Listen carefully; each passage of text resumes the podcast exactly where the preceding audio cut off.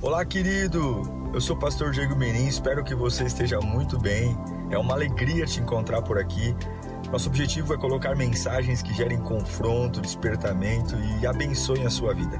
Em instantes você vai ouvir um sermão e eu espero de verdade que Deus fale com você. Se você puder também me siga nas minhas redes sociais, sempre estamos colocando conteúdos que gerem confronto e inspiração. Eu desejo um bom sermão para você e que Deus te abençoe sempre. Marcos capítulo 6, verso 16 diz: Mas quando Herodes ouviu essas coisas, disse: João, o homem aqui decapitei ressuscitou dos mortos? pois o próprio Herodes tinha dado ordens para que prendessem João, o amarrassem e o colocassem na prisão, por causa de Herodias, mulher de Filipe, seu irmão, com a qual se casara. Portanto, João dizia a Herodes: Não te é permitido viver com a mulher do teu irmão. Assim, Herodias o odiava e queria matá-lo, mas não podia fazê-lo. Verso 20. Porque Herodes temia João e o protegia, sabendo que ele era um homem justo e santo. E quando ouvia, ficava perplexo. Mesmo assim, gostava de ouvi-lo. É muito bom sentar num banco de uma igreja ou num culto online e ouvir uma pregação sobre o quão lindo e maravilhoso Deus é.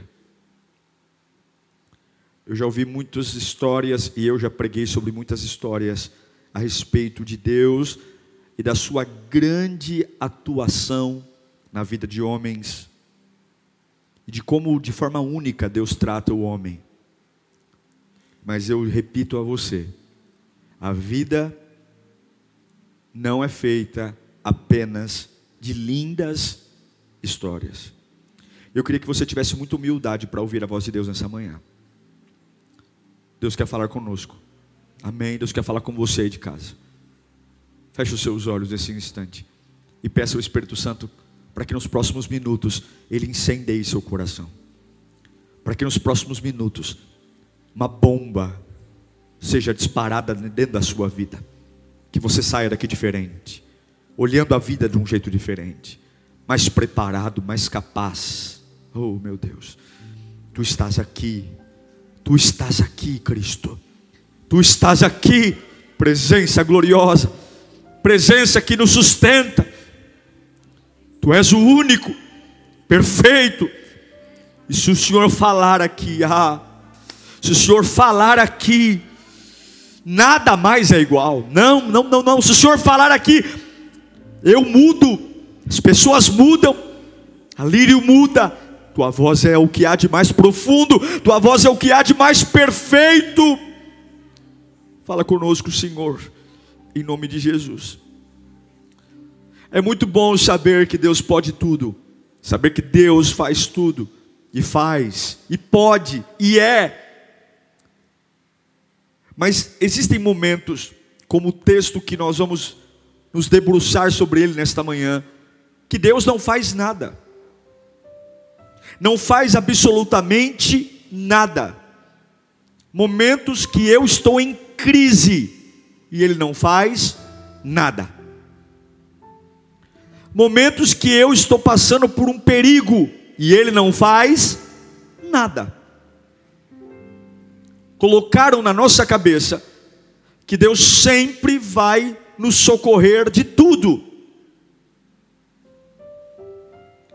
Que Ele sempre vem e nos tira de tudo, nos livra de tudo, nos alivia de toda a dor. E isso não é verdade. Ele pode nos livrar de tudo. Ele pode aliviar toda a dor. Ele pode abrir toda a cela ele pode expulsar todos os demônios, Ele pode derrotar todos os inimigos, Ele pode envergonhar todos os adversários, mas durma com uma certeza: nem sempre Ele faz.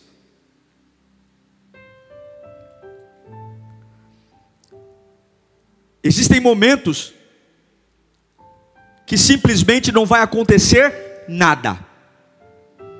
Nada.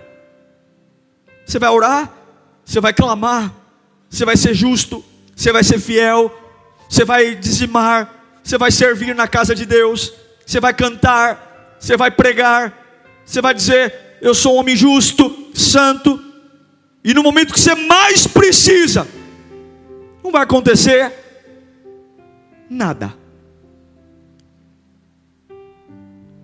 E aí? Como é que eu sobrevivo quando o meu Deus está incomunicável?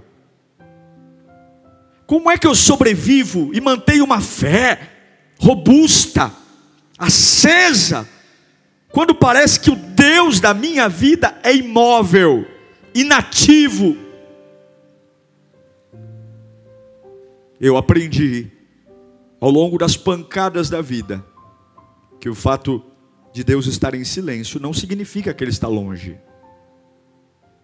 Deus sempre disse que estaria perto, mas nunca disse que faria alguma coisa como você espera sempre. Uma das coisas que a gente tem que aprender rapidamente é que nem tudo aquilo que eu quero eu preciso, e nem tudo que eu preciso eu quero. Nem todo livramento que você quer você precisa ser livre. Agora, se nós não caminharmos com algumas certezas, a nossa vida não vai sobreviver. É por isso que se desviam tanto, falamos tanta bobagem, porque a impressão que dá é que se Deus não me responde, é porque Ele não me ouve. E aí, se Ele não me ouve, a presença dele não está comigo. E aí começamos a viver uma época de muitas crises. Olhe para João Batista. Ele é primo de Jesus. O que, que ele é? Primo. Ele começou o ministério dele antes de Jesus. Quando Jesus começou o ministério dele, João Batista já era famoso. João já tinha discípulos. João já era uma celebridade, conhecida por autoridades, por Herodes, e João tava, e Jesus estava começando. E João nunca teve problema em transferir a autoridade que ele recebeu para Jesus. Jesus era mais novo, ministerialmente, começou depois, menos famoso que João Batista.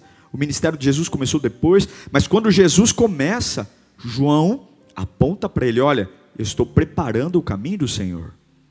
Os discípulos de João começam a deixar João e seguir Jesus, e ele não fica enciumado, não fica com inveja.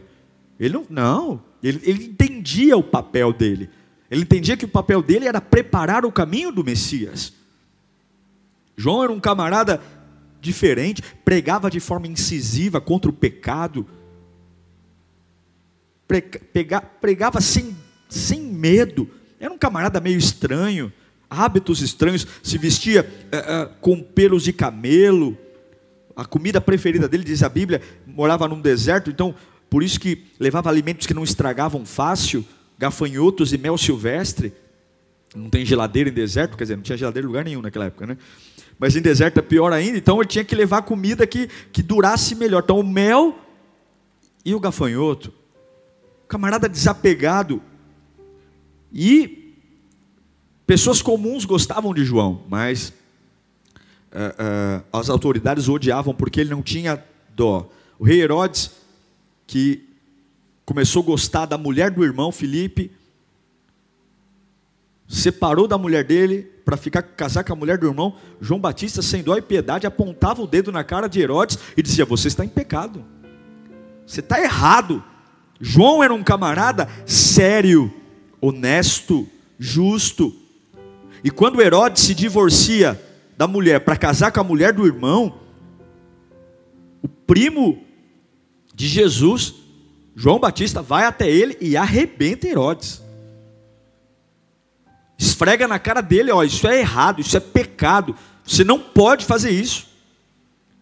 Então agora nós temos um primo de Jesus, um homem que trabalha direitinho, que é justo, que é humilde, que aponta para Jesus, que não é apegado em glória pessoal e trabalha incansavelmente. Ele diz: Olha, eu não sou digno de desatar as sandálias Tudo que ele faz, ele aponta para Jesus. Todo aplauso que ele recebe, ele aponta para Jesus. E agora ele está preso. Por que, que ele está preso? Porque pregou o Evangelho. Por que, que ele está preso? Porque ele fez o certo. E nós não vamos ver, em momento algum, o primo famoso de João Batista, ninguém mais, ninguém menos que Jesus Cristo, se movendo para ajudar João. Não há nenhum movimento de Jesus para ir ajudar João. O ministério de João era deixar claro que a missão dele era preparar o caminho do Messias, o caminho do primo famoso, Jesus. E ele está preso por causa do primo, do evangelho do primo mais velho. Ele está preso para ensinar os ensina, por ensinar os ensinamentos do primo, por seguir a vontade do primo mais velho. Quem é o primo mais velho? Ou o primo famoso? Jesus. Ele não tem problema em se humilhar. E aí o que, que eu penso? Na minha, na minha humanidade, não seria razoável, com todos os poderes que Jesus tem, curou enfermo, ressuscitou mortos, andou sobre as águas. Não seria razoável, no meu mundo imaginário e romântico que eu tenho, o primo, meu primo famoso, Jesus Cristo, ceder uma horinha do seu dia e vir até a minha cela escura, liberar uma palavra que derretesse as grades de ferro, que colocasse os soldados num sono profundo, enviasse um batalhão de anjos e abrisse as portas da cela, e eu, o primo, que trabalhei tanto para o meu primo mais, mais famoso, Jesus, abrir, e eu sair, não seria razoável, não seria justo, não é isso que João merecia? Tome cuidado, irmãos, com aquilo que nós achamos que o reino de Deus tem que fazer por nós. Aí você diz: Ah, mas João é um camarada que mantém sua fé inabalável. Você acha que João ficou inabalado? Quando o primo mais famoso, Jesus Cristo, simplesmente não foi atrás dele? Quem acha que João Batista oscilou na fé?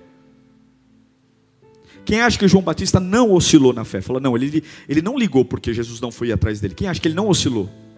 Tem um monte de gente que não acha nada, né?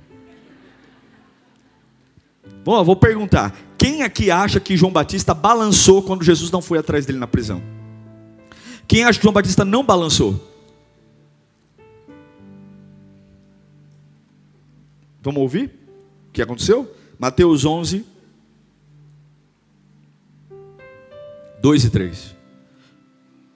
João, ao ouvir, onde ele estava? João, ao ouvir na prisão o que o Cristo estava fazendo, enviou os seus discípulos, João está preso, para perguntarem para Jesus: És tu aquele que haveria de vir, ou devemos esperar outro?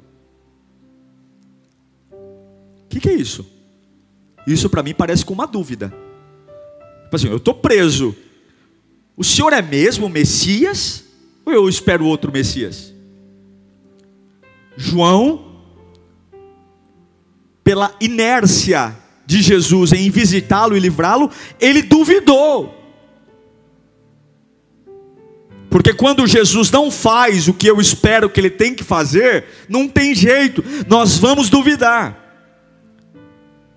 Nós vamos achar que o evangelho não é tão poderoso como dizem que a Bíblia não é tão poderosa como dizem, que a adoração, não, que a oração que o pastor diz, não, não, não, não, não, não, não. Que servir na igreja não é tão importante como ensinam no Lírio Play. Porque João foi justo, João foi reto, e aí, cadê a contrapartida? Eu estou preso, ele não vem. Porque quando Jesus não faz sentido, quando Deus não nos socorre nas nossas prisões, a dúvida entra. Até que ponto vale a pena ser fiel? Até que, até que ponto vale a pena continuar na igreja, servindo? Ah, como eu sou um tolo, como eu sou um tolo, porque nós sempre esperamos.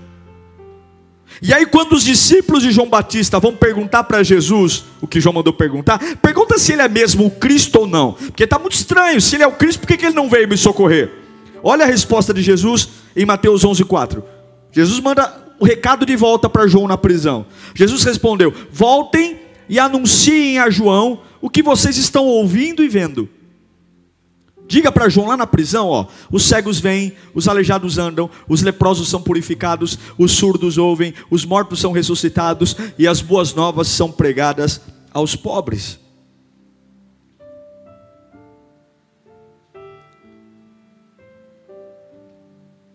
E é feliz aquele que não se escandaliza por minha causa. Jesus está no auge do ministério, é o ápice do ministério de Jesus.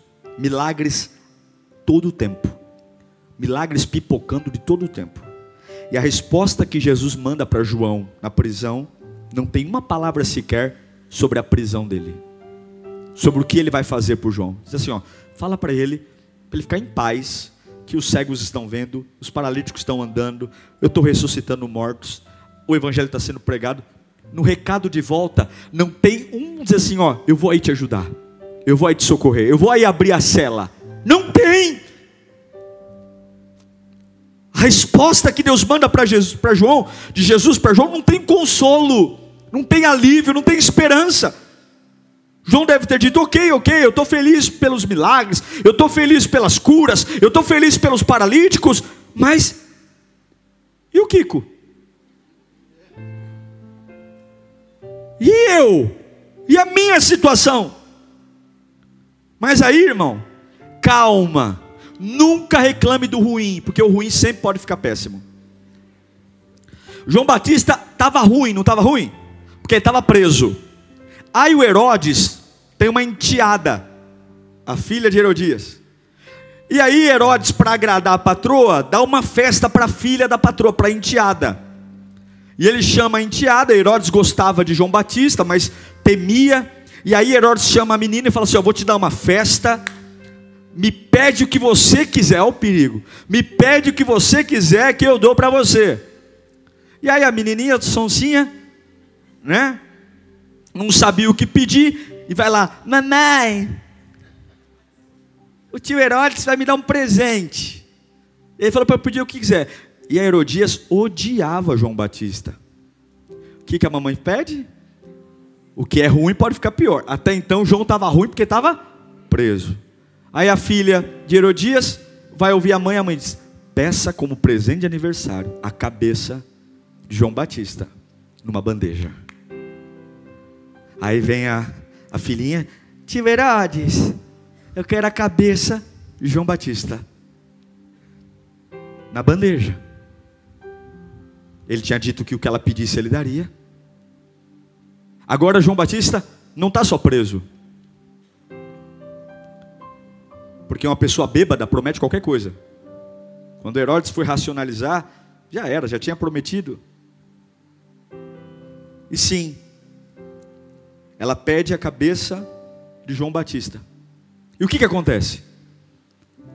A hora que chega a ameaça que a cabeça de João Batista vai ser cortada, Jesus teve uma revelação onde estava e orou ao Pai, dizendo: Pai, envia um batalhão de anjos com espada de fogo, abre aquela cela e resgate meu primo, porque ele me serviu com tanto primor. Ele pregou, ele foi humilde, ele foi santo, ele preparou o caminho para mim. Oh meu Deus, abra as portas do céu e envergonhe Herodes, envergonhe Herodi, Herodes e mostre que nós somos os maiores. Foi isso que aconteceu? Ou uma carruagem de fogo trazendo Elias de um lado, Moisés do outro, fogos e artifícios, raios, trovões, sons de trovões, relâmpagos, e vem, e uma voz de muitas águas surge no meio da cadeia.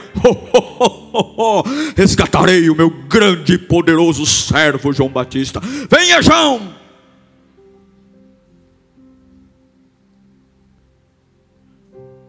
Milagrosamente, não aconteceu nada. Sabe o que aconteceu com João? Nada. Sabe o que Jesus fez por ele? Nada. Sabe qual foi o movimento de Jesus por ele? Mas ele foi o primo querido, ele foi fiel, ele ajudou, ele pregou.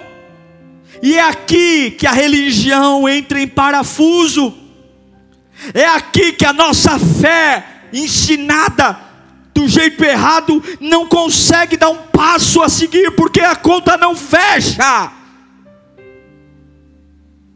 Porque eu tenho na memória tudo que eu fiz, tudo que eu dei, tudo que eu entreguei, tudo que eu renunciei. É aqui que a religião não entende Jesus, porque a nossa escada do sucesso é uma a nossa escada do poder é subir, subir, ser honrado, melhorar de vida, receber aplausos, triunfar, crescer. E na vida de João Batista não aconteceu nada disso. Mas espera aí, Diego, o cristianismo não existe para me fazer uma pessoa melhor? Mas espera aí, pastor, eu não estou vindo à igreja para me tornar uma pessoa melhor. Eu não estou vindo à igreja para vencer na vida. Eu não estou vindo à igreja para construir uma linda história de amor. Peraí, pastor, então peraí, não é isso. Se irmão, não tem beleza a cabeça de João Batista foi parar numa bandeja. O presente da filha de Herodias foi a cabeça de João Batista.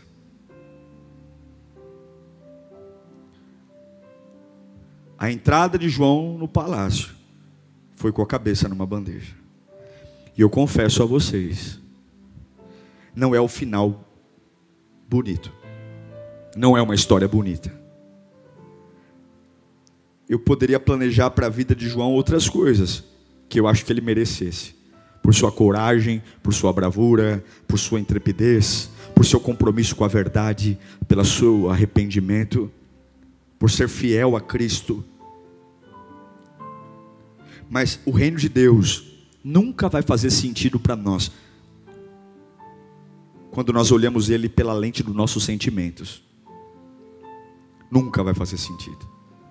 O reino de Deus nunca vai fazer sentido quando você o enxerga, porque o nosso sentimento tem uma outra concepção do que é vitória, do que é vencer, do que é triunfar. E aí eu pergunto para o seu sentimento: o que você sente quando Deus fica em silêncio? O que você sente quando simplesmente você está ali sofrendo, comendo pão que o capeta amassou? E não acontece nada. O que você faz quando você está preso e todas as boas notícias que vêm da igreja, do Senhor, não tem nada a ver com a sua dor? Você está ali, está todo mundo bem, e você mal, e não chega a nada. É como se fosse na cartinha do caixinha do correio, vem a libertação do João, vem a libertação da Maria, vem o milagre do José, vem o milagre da Antônia, aí você fica no meio das cartas dizendo, agora minha carta veio e não vem nada.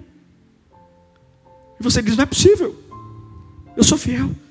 Eu tenho feito. Eu prego. Eu me afasto. Aquela tranqueira velha.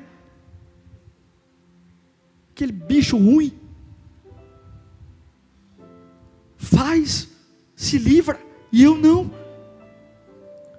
Agora, a reflexão que fica é: o que é mais importante? O que você sente ou concluir o propósito que Deus tem para você? O que é mais importante?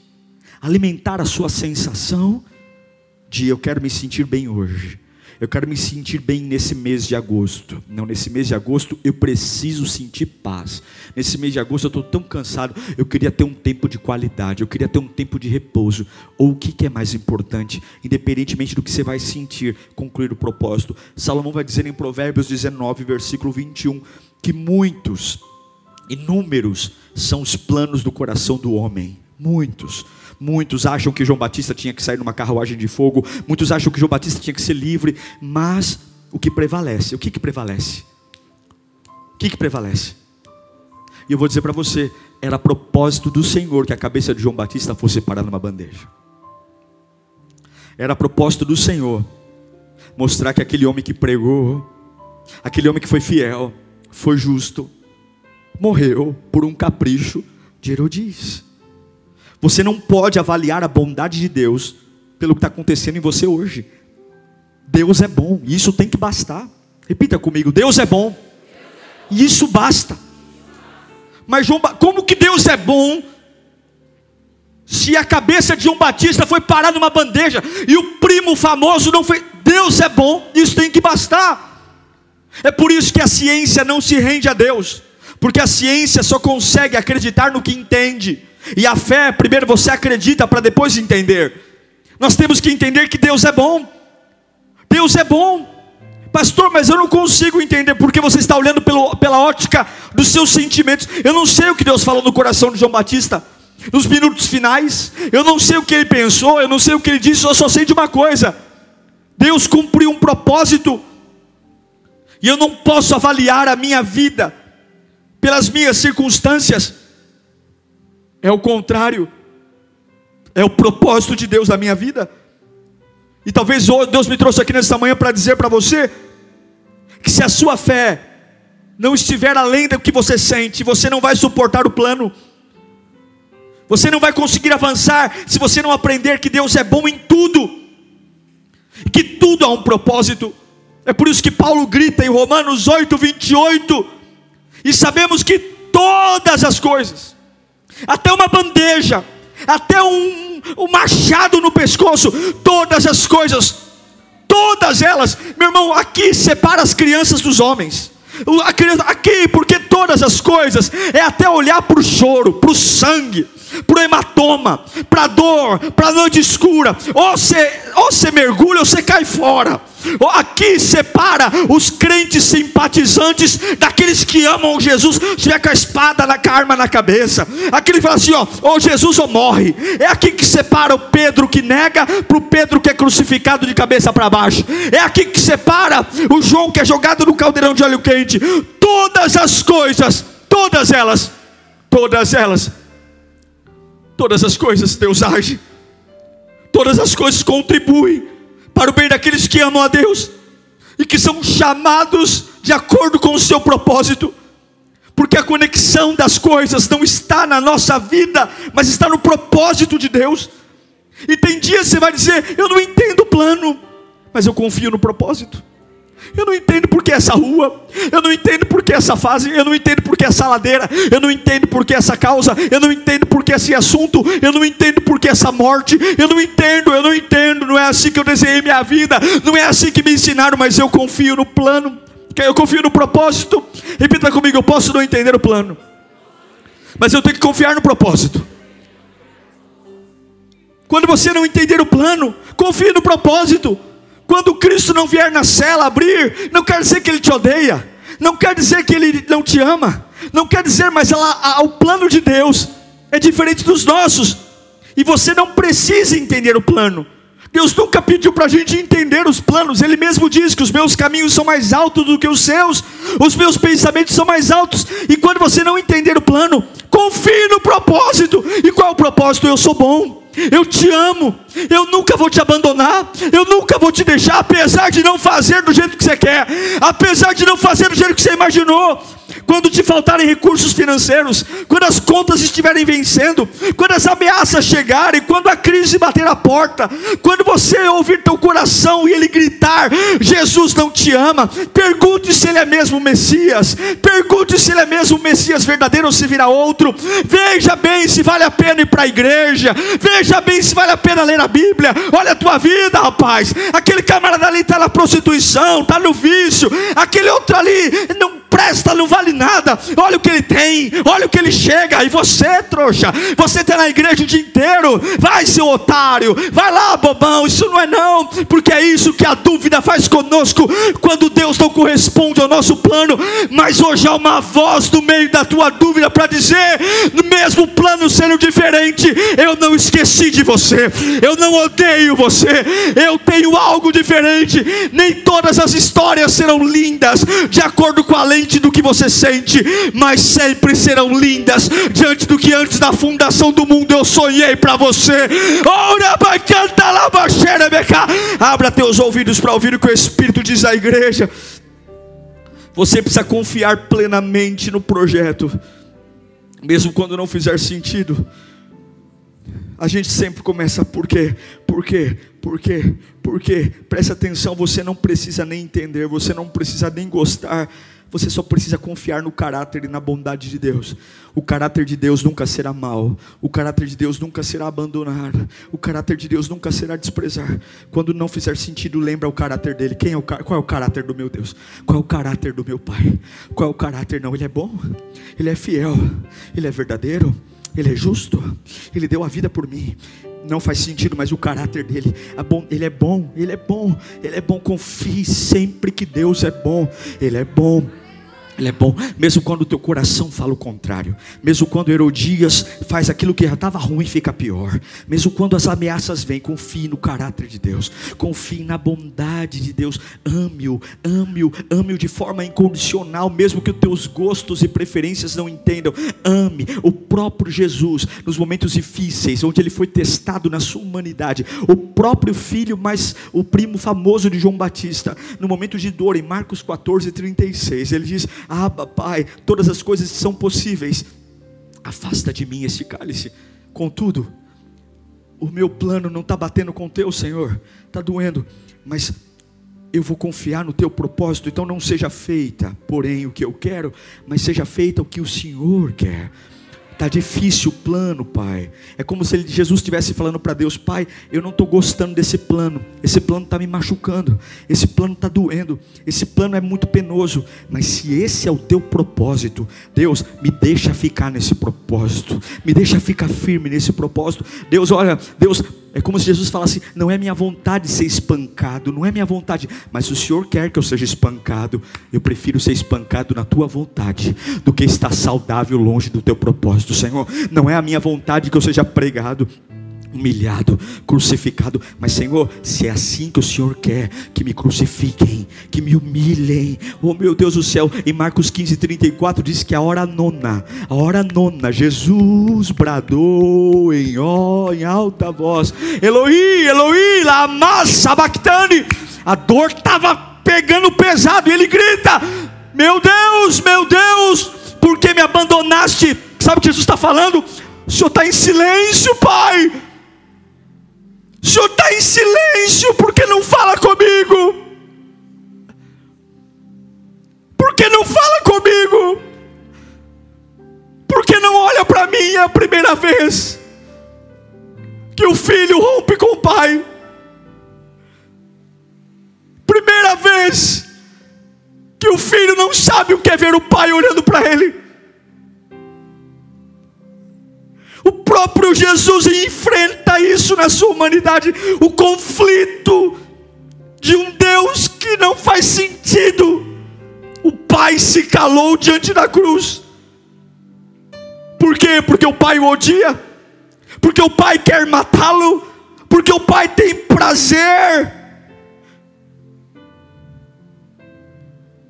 Porque naquele momento, Jesus não precisava de carinho, de afago, piedade, toalhas, anestésicos. Jesus precisava cumprir o propósito, era só isso. E tem hora que você não precisa de afago, carinho, telefone, WhatsApp. Tem hora que você não precisa de apoio humano. Tem hora que você só tem que engolir o choro e cumprir o propósito. É só isso. Para que que eu vou falar com você, filho? Cumpra o plano. Todos nós provamos da libertação, porque Jesus foi até o fim. Eu repito, não é porque Deus está em silêncio que Ele está longe. E por mais absurdo que seja, por mais incompreensível que seja, confie na bondade e no caráter de Deus. não para realizar o que você planejou, mas para viver os planos. Por mais absurdo que seja, não é verdade, meu irmão? Ontem, fica de pé só um pouquinho. Não, não, é só o irmão aqui, isso.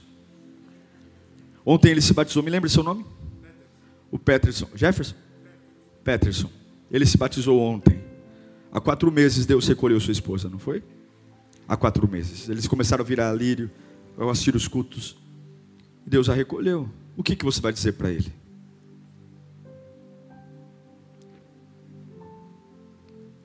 Eu vou dizer para você: nunca duvide do caráter da bondade de Deus. No falecimento da sua esposa, o caráter e a bondade de Deus estão lá. E por que, que você vai continuar? Porque o caráter e a bondade de Deus continuam intactos. Pode sentar. Quero que você aplaude a Deus pela fé desse homem aqui.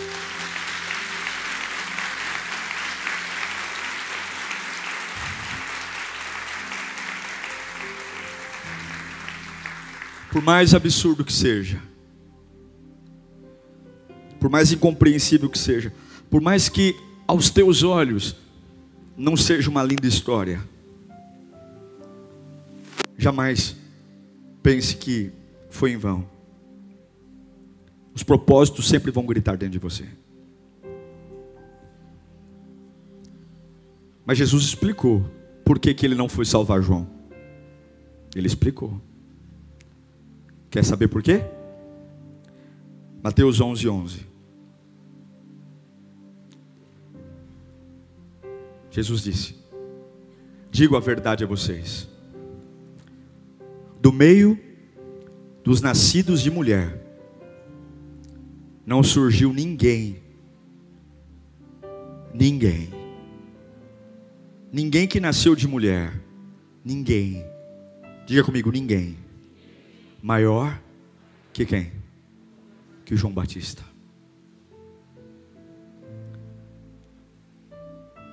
Por que, que Jesus não foi salvar João Batista? Porque nada poderia matá-lo. Ele não morreu. Cortaram a cabeça dele, mas nunca cortaram a sua envergadura de homem de Deus.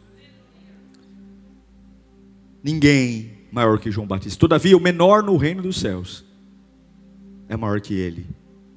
E aqui está falando da sua humildade. Eu não sei porque algumas coisas não aconteceram do jeito que você planejou. Eu não sei porque as carruagens de fogo não chegaram. Eu não sei porque Deus poderia ter curado pessoas e não curou. Poderia ter salvo sua empresa da falência e não salvou.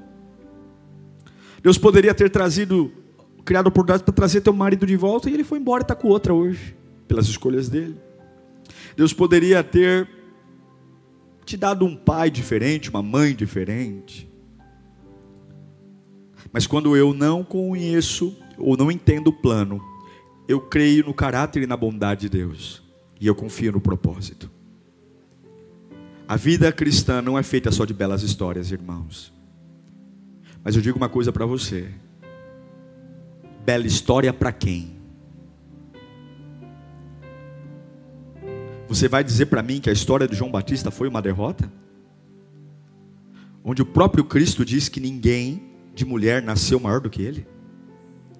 Pensa nos maiores homens que você já conheceu. Ninguém maior do que ele. A questão é: o sucesso para você está baseado em quê? A honra. Eu tenho certeza que no galardão de João, no céu será diferente. Eu tenho certeza que as recompensas que realmente valem a pena serão diferentes para ele, porque o nosso Deus é justo. João não foi abandonado, João foi curado e cuidado por Deus até o fim. Nessa sua cela escura, se você parar de ouvir um pouquinho o que você sente e continuar confiando no propósito, na bondade de Deus, lindas histórias vão nascer a partir daquilo que você está sentindo. E quando o que você sentir não combinar com aquilo que Deus falou, fique com o que Deus falou. Quando a dor disser esquerda e Deus disser direita, vai para a direita mesmo com dor, mas não saia do que Deus tem para você. Alguns vão tripudiar dizendo: Eu matei João, eu destruí você. Tolos, ninguém nascido de mulher foi maior que João Batista. Ninguém, o inferno sabe disso, Satanás sabe disso. Nenhuma bandeja vai mudar o propósito, nenhum facão no pescoço vai mudar aquilo que é. Eu sei quem são, a cruz humilhou Jesus, deixou ele seminu, mas ao terceiro dia nós gritamos: Onde está a morte, a sua vitória, inferno, seu aguilhão? Ah, meu irmão querido, o que nos honra não é o plano, mas é o propósito. E se você está aqui dizendo: Será que eu fico? Será que eu vou? Creia, Deus ama você. Não duvide do caráter e da bondade de Deus. Apesar de tudo, não duvide não duvide. Estão dizendo que a tua história não vale nada. Talvez tua história para muitos é uma história feia. Talvez tua história para muitos não é como Branca de Neve, não é como Cinderela, mas é a história que te faz ser filho de Deus. É a história que te faz ser nação santa, povo adquirido. É a história daquele que não se curva. Talvez Deus não fez o que você queria, mas o que você queria talvez não era o que você precisava. E Deus está dando o que você precisa. Creia no caráter e na bondade de Deus. Ele é bom, Ele é bom. Estou chorando, mas Ele é bom. Estou sangrando, mas Ele é bom.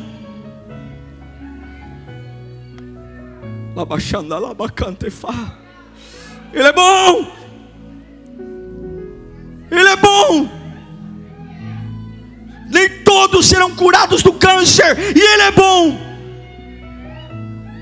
Nem todos serão curados emocionalmente, e Ele é bom porque a bondade de Deus não é um capricho meu, Ele é bom. Ele é bom. E se a sua mente não consegue acreditar nisso, converta-se ao Evangelho, porque o maior milagre já nos foi dado a vida eterna. Vamos morar com Ele. O inferno não tem poder sobre nossas vidas nessa vida passageira, curta, onde a cada minuto estamos envelhecendo, onde a cada minuto algo no nosso corpo está se desgastando, eu tenho a certeza que a hora que o meu coração parar, o pulmão parar, ele virá me buscar e nunca mais a dor tocará em mim, e nunca mais o medo tocará em mim, e nunca mais a aflição tocará em mim, estaremos com Ele eternamente. Então eu digo a você: a vida não é feita só de lindas histórias, mas a vida é feita de propósitos de Deus, e esses propósitos tornam a minha vida linda.